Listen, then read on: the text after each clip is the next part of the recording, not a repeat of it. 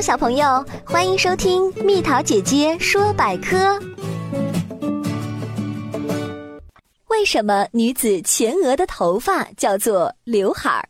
传说上官婉儿因欲谋反而触犯了武则天，被则天赐一种刑罚叫情刑，大致是在脸上刺印。后经婉儿巧言辩护，得以改情刑为用朱砂在额前刺一朵梅花儿。婉儿本来就貌美，加上眉上梅花的映衬，则更美了。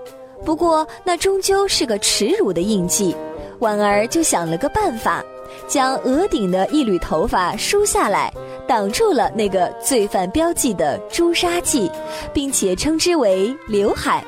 其他嫔妃觉得那样的打扮很漂亮，便争相效仿，从而言传至今。